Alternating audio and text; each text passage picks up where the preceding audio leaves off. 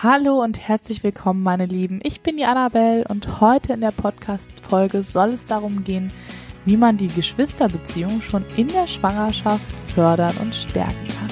Viel Spaß dabei. Ja, ihr Lieben, Geschwister ist immer ein super spannendes Thema. Gerade wenn man das erste Kind schon eine Weile großgezogen hat, sich schon an das Elternsein gewöhnt hat, man ist wieder schwanger und viele Frauen auch mit dem Gedanken sich beschäftigen, uh, wie wird das jetzt mit dem zweiten Kind? Kommen viele äußere Fragen natürlich dazu, wie handeln wir das? Geht das Größere schon in den Kindergarten? Haben wir Kindergartenfreikinder? Wollen wir das zu Hause meistern?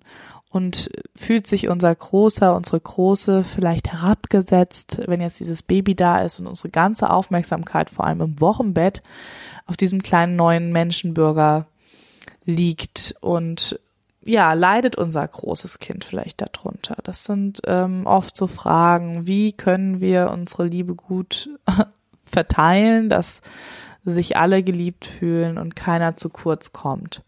Und das ist etwas, ähm, wo ich sage, wo man auf jeden Fall schon in der Schwangerschaft starten sollte weil das einfach sehr natürlich ist. Also man kann auf sehr natürliche Art und Weise schon das größere Kind mit einbeziehen in diesen Prozess, der ja bei euch Eltern natürlich sehr stark stattfindet. Ihr merkt, okay, wir werden jetzt äh, von drei zu vier oder wir werden von vier zu fünf. Das ist im Grunde egal, dass wie, das wievielte Kind das jetzt ist wird sich auf jeden Fall was verändern und ihr seid in diesem Prozess, euch darauf einzustellen, euch daran, an diesen Gedanken zu gewöhnen, euch vorzustellen, wie das so ist.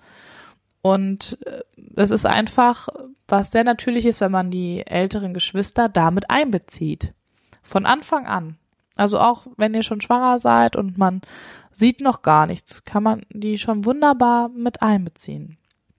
Kann man schon sagen, uh, da wächst jetzt ein, ein ganz kleines, winziges Baby in, im Mutterbauch oder man kann auch äh, diese Vergleiche, die man ja immer wieder findet, jetzt in der Woche ist es so groß wie eine, wie eine Erbse, jetzt ist es so groß wie, weiß ich nicht, eine Tomate oder was man dann so findet. Das ist für die Kinder ja auch total spannend. Und natürlich kommen dann auch wieder die alten Themen auf, ne? Also du warst auch mal bei der Mama im Bauch und du wurdest ja auch geboren und dieses Kind wächst eben jetzt auch in meinem Bauch und es wird dann auch geboren. Dann, naja gut, hat man schnell Fragen, wo man sich vorher am besten schon mal die Antworten überlegt. Also wie kommen Kinder auf die Welt oder wie ist das dann oder warum kann ich da nicht wieder rein in den Bauch oder wie ist es überhaupt da reingekommen? Da können sich Eltern vorher natürlich dann schon überlegen, wie sie damit umgehen möchten. Und also unsere Vorgehensweise kann ich nur sagen, ist, dass wir sehr ähm, offen und ehrlich, aber natürlich kindgerecht mit unseren Kindern mit diesen Themen umgehen weil ich da jetzt keinen Nutzen oder Sinn darin sehe, sie jetzt in irgendeiner Form zu belügen oder Geschichten zu erfinden, wie mit dem berühmten Klapperstorch, der die Babys bringt. Sondern es ist halt ähm, einfach, also wir hatten jetzt auch noch nicht die spezielle Frage, wie das Kind da reingekommen ist, aber es ist schon so, dass wir vermitteln, dass es eben aus so einer liebevollen Beziehung zwischen Mutter und Vater ähm, entsteht. Aber natürlich haben wir jetzt noch keine Aufklärung betrieben. Da sind unsere Kleinen einfach noch zu klein. Und von daher sind die auch noch nicht auf diese Frage gekommen. Aber es könnte ja sein, ihr habt schon ein bisschen ältere Kinder und vielleicht schließt sich dann direkt das Aufklärungsthema bei euch mit an. Und wenn man die großen Geschwister einfach so ganz natürlich mit einbezieht, ja, also das heißt, ähm, äh, unsere haben dann auch automatisch angefangen, die haben abends auch dem Baby dann einen gute Nachtkuss gegeben, als äh, der Bauch dann schon etwas runder war, dann wird es ja auch für die Kinder offensichtlicher. Es ist für die Kinder auch dann offensichtlicher, weil ich habe sie dann auch nicht mehr getragen. Ich habe gesagt, also ist einfach nicht gut für mich und das Baby, ähm, wenn ich jetzt so schwer hebe. Und ich, wie gesagt, es sind ja auch zwei, die ja im ähnlichen Alter sind, unsere beiden Jungs. Die sind ja nur elf Monate auseinander, weil unser großer ja unser Herzenssohn ist, der bei uns in Erziehungsstelle lebt. Und ähm, dann hätte ich ja immer zwei hochnehmen müssen. Ich kann ja nicht sagen, ich nehme den einen und den anderen nicht. Also habe ich dann gesagt, nee, also ab einem bestimmten Zeitpunkt, jetzt seid ihr einfach schon zu schwer und dafür setze ich mich lieber hin und nehme euch dann hoch zum Kuscheln, aber jetzt draußen tragen ist dann erstmal nicht mehr. Und dann so wurde das dann einfach immer klarer. Irgendwas verändert sich da.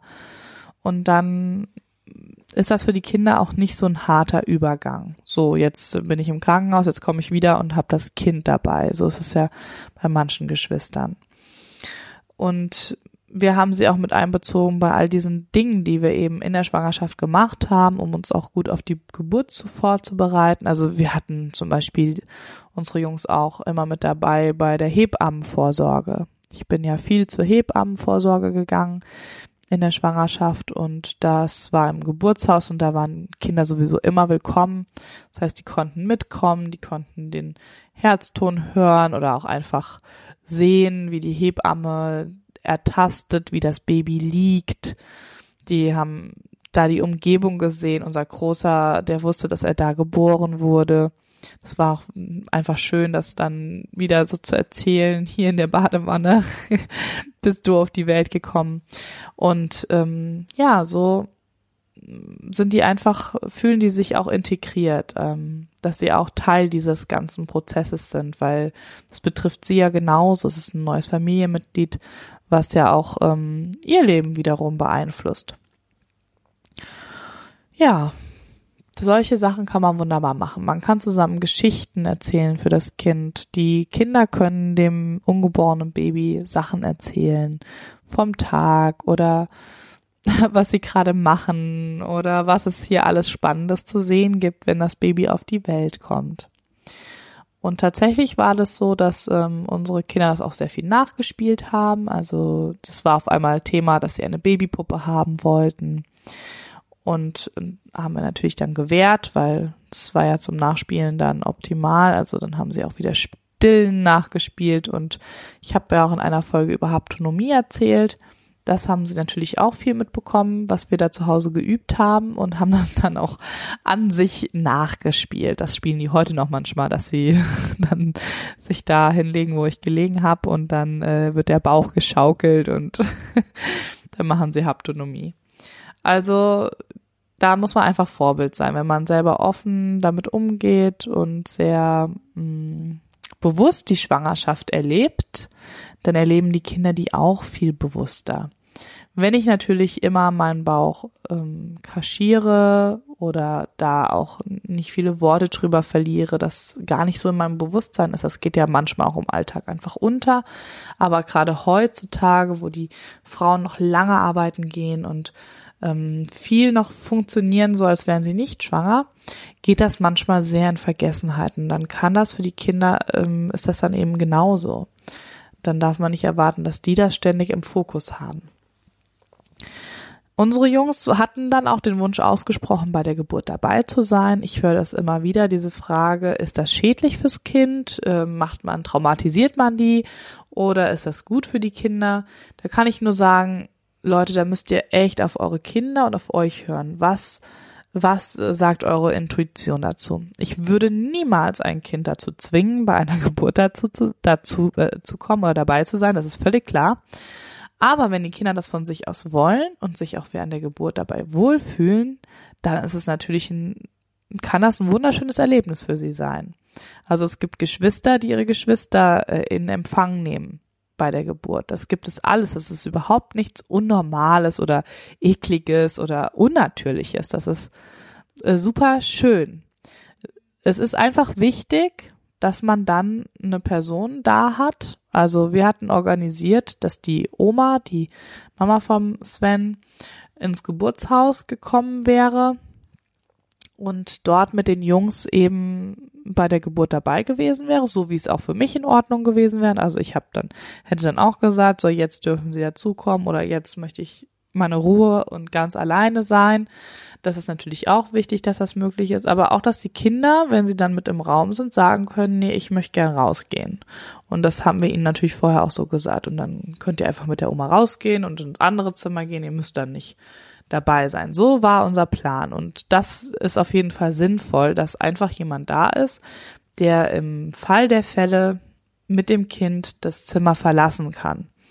Also es kann ja auch der Vater sein, wenn eine Hebamme und eine Dula vielleicht da ist zu Hause oder eben auch die Oma, ganz egal. Auf jeden Fall so, dass die Kinder nicht gezwungen sind, jetzt die ganze Zeit da zu sitzen und zuzuschauen, wenn die gar nicht wollen, sondern dass sie auf jeden Fall die Möglichkeit haben, dass sie eben auch gehen können. Zu Hause, Hausgeburt ist das natürlich sowieso kein Thema. Da ist das ja eh ganz flexibel möglich. Im Geburtshaus ist das hier bei uns auf jeden Fall auch möglich. Ich denke, dass das in den meisten Geburtshäusern kein Problem ist. In der Klinik, da kann ich euch gar nicht sagen, ob das da möglich ist, weil manche Kliniken ja tatsächlich vorgeben, wie viele Personen die Frau mitbringen darf. Das ist natürlich schwierig. Das ähm, habe ich schon erlebt, dass Frauen ähm, dann sich entscheiden mussten, ob sie ihren Mann oder einen Dula mitnehmen, was ja total absurd ist. Also, weil der Mann, der möchte gerne dabei sein, aber mm, die Frau möchte eben noch jemanden zur Unterstützung, eine weibliche Kraftquelle sozusagen mitnehmen und das macht ja beides total Sinn. Und ob dann zum Beispiel noch ein Kind möglich wäre in der Klinik, ich würde es erstmal bezweifeln. Aber da gibt es mit Sicherheit Unterschiede und das muss man einfach fragen und manche Kliniken sind da vielleicht offener als andere. Ja, ähm, unsere Jungs waren am Ende nicht bei der Geburt dabei, weil die Geburt dann ja doch zu Hause, wer es schon gelesen hat, in meinem Blog auf der Nestkinderseite oder in meinem YouTube-Kanal habe ich ja auch schon davon erzählt, von unserer ungeplanten Alleingeburt. Ähm, die Kleine kam ja dann doch zu Hause auf die Welt. Nicht, weil das irgendwie eine besonders schnelle Geburt war, die dauerte ziemlich lange eigentlich. Eine ganze Nacht, einen ganzen Tag und dann noch in die nächste Nacht. Aber die Wehen, würde die, hatte die Hebamme gesagt, waren einfach ein atypischer Verlauf. Also der war nicht typisch. Am Ende kamen dann eben die Presswehen, die sogenannten Presswehen ziemlich schnell und so, dass ich eben gesagt habe, ich steige nicht mehr ins Auto. Das heißt, die Hebammen kamen dann aber auch zu uns, nur dass halt die Geburt dann schon vorbei war, als sie da waren. Aber für uns war es wirklich traumhaft und perfekt. Es wäre jetzt nur nicht noch drin gewesen, die Jungs mitten in der Nacht zu wecken, dahin zu holen, so, jetzt kommt das Kind. Also wir waren dann schon beschäftigt, mein Mann eben auch, mit mir und der Kleinen. Er war sozusagen mein Geburtsbegleiter, Geburtshelfer in dem Moment und habe ich ihn auch an meiner Seite gebraucht und dann war das auch völlig in Ordnung, dass die Jungs einfach geschlafen haben.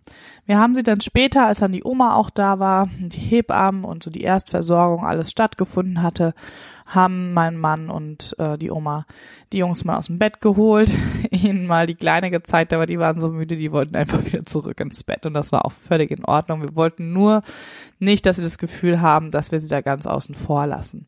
Die haben einfach weiter geschlafen, ja, und wir haben uns hier beschnuppert. Also es war für uns alles sehr stimmig und optimal und auch im Wochenbett hat das sehr schön geklappt und wir hatten so eine Situation nie, dass da richtig Geschwisterrivalitäten sind oder waren. Natürlich haben die ihre Streitigkeiten und natürlich braucht auch mal einer mehr die Mama vielleicht als der andere. Aber wir haben nie dieses Thema gehabt, oh, jetzt ist das Baby da und jetzt blockiert das immer da die Mama und jetzt ähm, sind wir äh, total abgeschrieben oder so. Also, und das war wirklich ist unser Gefühl oder unsere Überzeugung, dass das durch, dadurch, dass wir die Schwangerschaft so bewusst gemeinsam erlebt haben, war der Übergang auch weicher. Es war einfach dann, dieses Kind war schon so präsent in der Familie, so dass das für die Größeren viel leichter war, da sich drauf einzulassen. Und ich kann euch da auch noch mal eine Buchempfehlung geben für die Kinder. Es gibt nämlich meiner Meinung nach nicht so viele schöne Bücher, die eine natürliche Geburt darstellen, kindgerecht. Und es gibt aber das Buch Runas Geburt. Das hat mein Mann dann nach längerer Recherche gefunden. Das ist ähm, eben illustriert und ist eine Geschichte von eben Runas Geburt mit der größeren Schwester, eine Hausgeburt, die da dargestellt wird. Und da wird eben auch beschrieben und die Mama, die stöhnt jetzt laut und dann kommt die Hebamme und ja, also die Geburt wird auch ähm, also gezeigt als Bild, aber wirklich alles sehr harmlos und und ähm, harmonisch und schön dargestellt.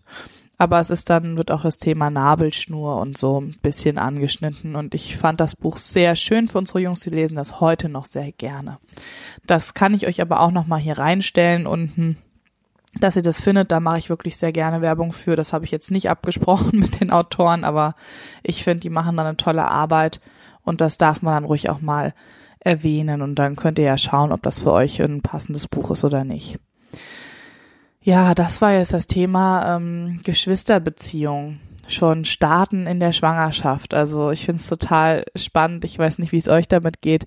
Ich freue mich auf jeden Fall, wenn ihr hier kommentiert auf iTunes. Das ist ja immer super wichtig. Auch eine Bewertung hinterlasst. Darüber freue ich mich natürlich sehr und wäre ich da wirklich dankbar.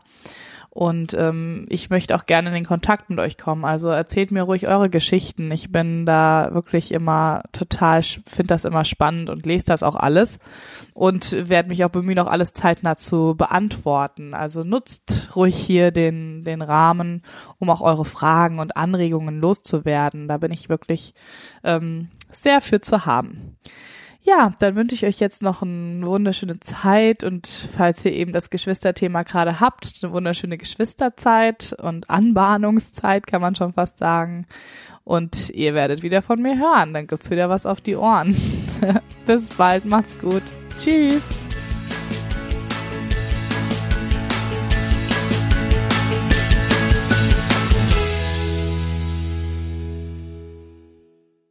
Wenn dir der Podcast gefallen hat, dann bewerte ihn doch bitte jetzt bei iTunes. Das ist total viel wert für uns, dass wir sehen, ob wir auf dem richtigen Weg sind, ob euch die Themen interessieren, die ich hier präsentiere. Und hinterlasst mir da auch gerne einen Kommentar für Anregungen, Fragen oder was ihr sonst noch so auf dem Herzen habt. Ich danke euch schon mal von ganzem Herzen dafür. Vielen Dank.